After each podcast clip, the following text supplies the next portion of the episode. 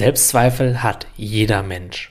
Die Spreu vom Weizen trennt sich jedoch in der Art und Weise, wie jemand damit umgeht. Für manche sind die geringsten Zweifel ein sicheres Signal, damit aufzuhören, was er gerade tut oder versucht.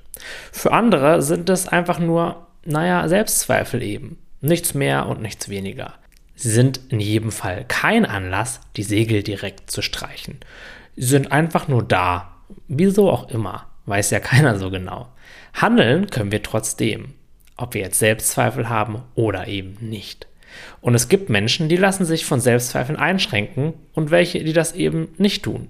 Für die sich Einschränker sieht es dann natürlich so aus, als wenn die sich nicht Einschränker keinerlei Selbstzweifel hätten.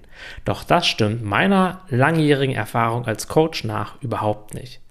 Und auch ich habe tägliche Selbstzweifel ob meine Message in diesem Daily rüberkommt, ob sich mein Unternehmen so entwickelt, wie ich das geplant habe, ob dies, ob das, ob jenes. Und ich höre es schon die Spatzen von den Dächern pfeifen. Wenn der Tim nur meine Probleme kennen würde, bei mir ist das alles ganz anders. Ich kann das nämlich wirklich nicht. Sorry, das kaufe ich dir nicht ab. Nope. Du kannst es trotz Zweifel. Mach deine Zweifel nicht zu deiner Identität. Spring einfach über deine Schatten. Fange klein an, überfordere dich nicht, baue so deine persönliche Erfolgsgeschichte auf.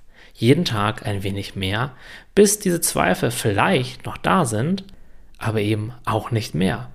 Nur Zweifel eben, wie sie jeder Mensch hat und wie sie ganz normal sind und zum Leben dazugehören.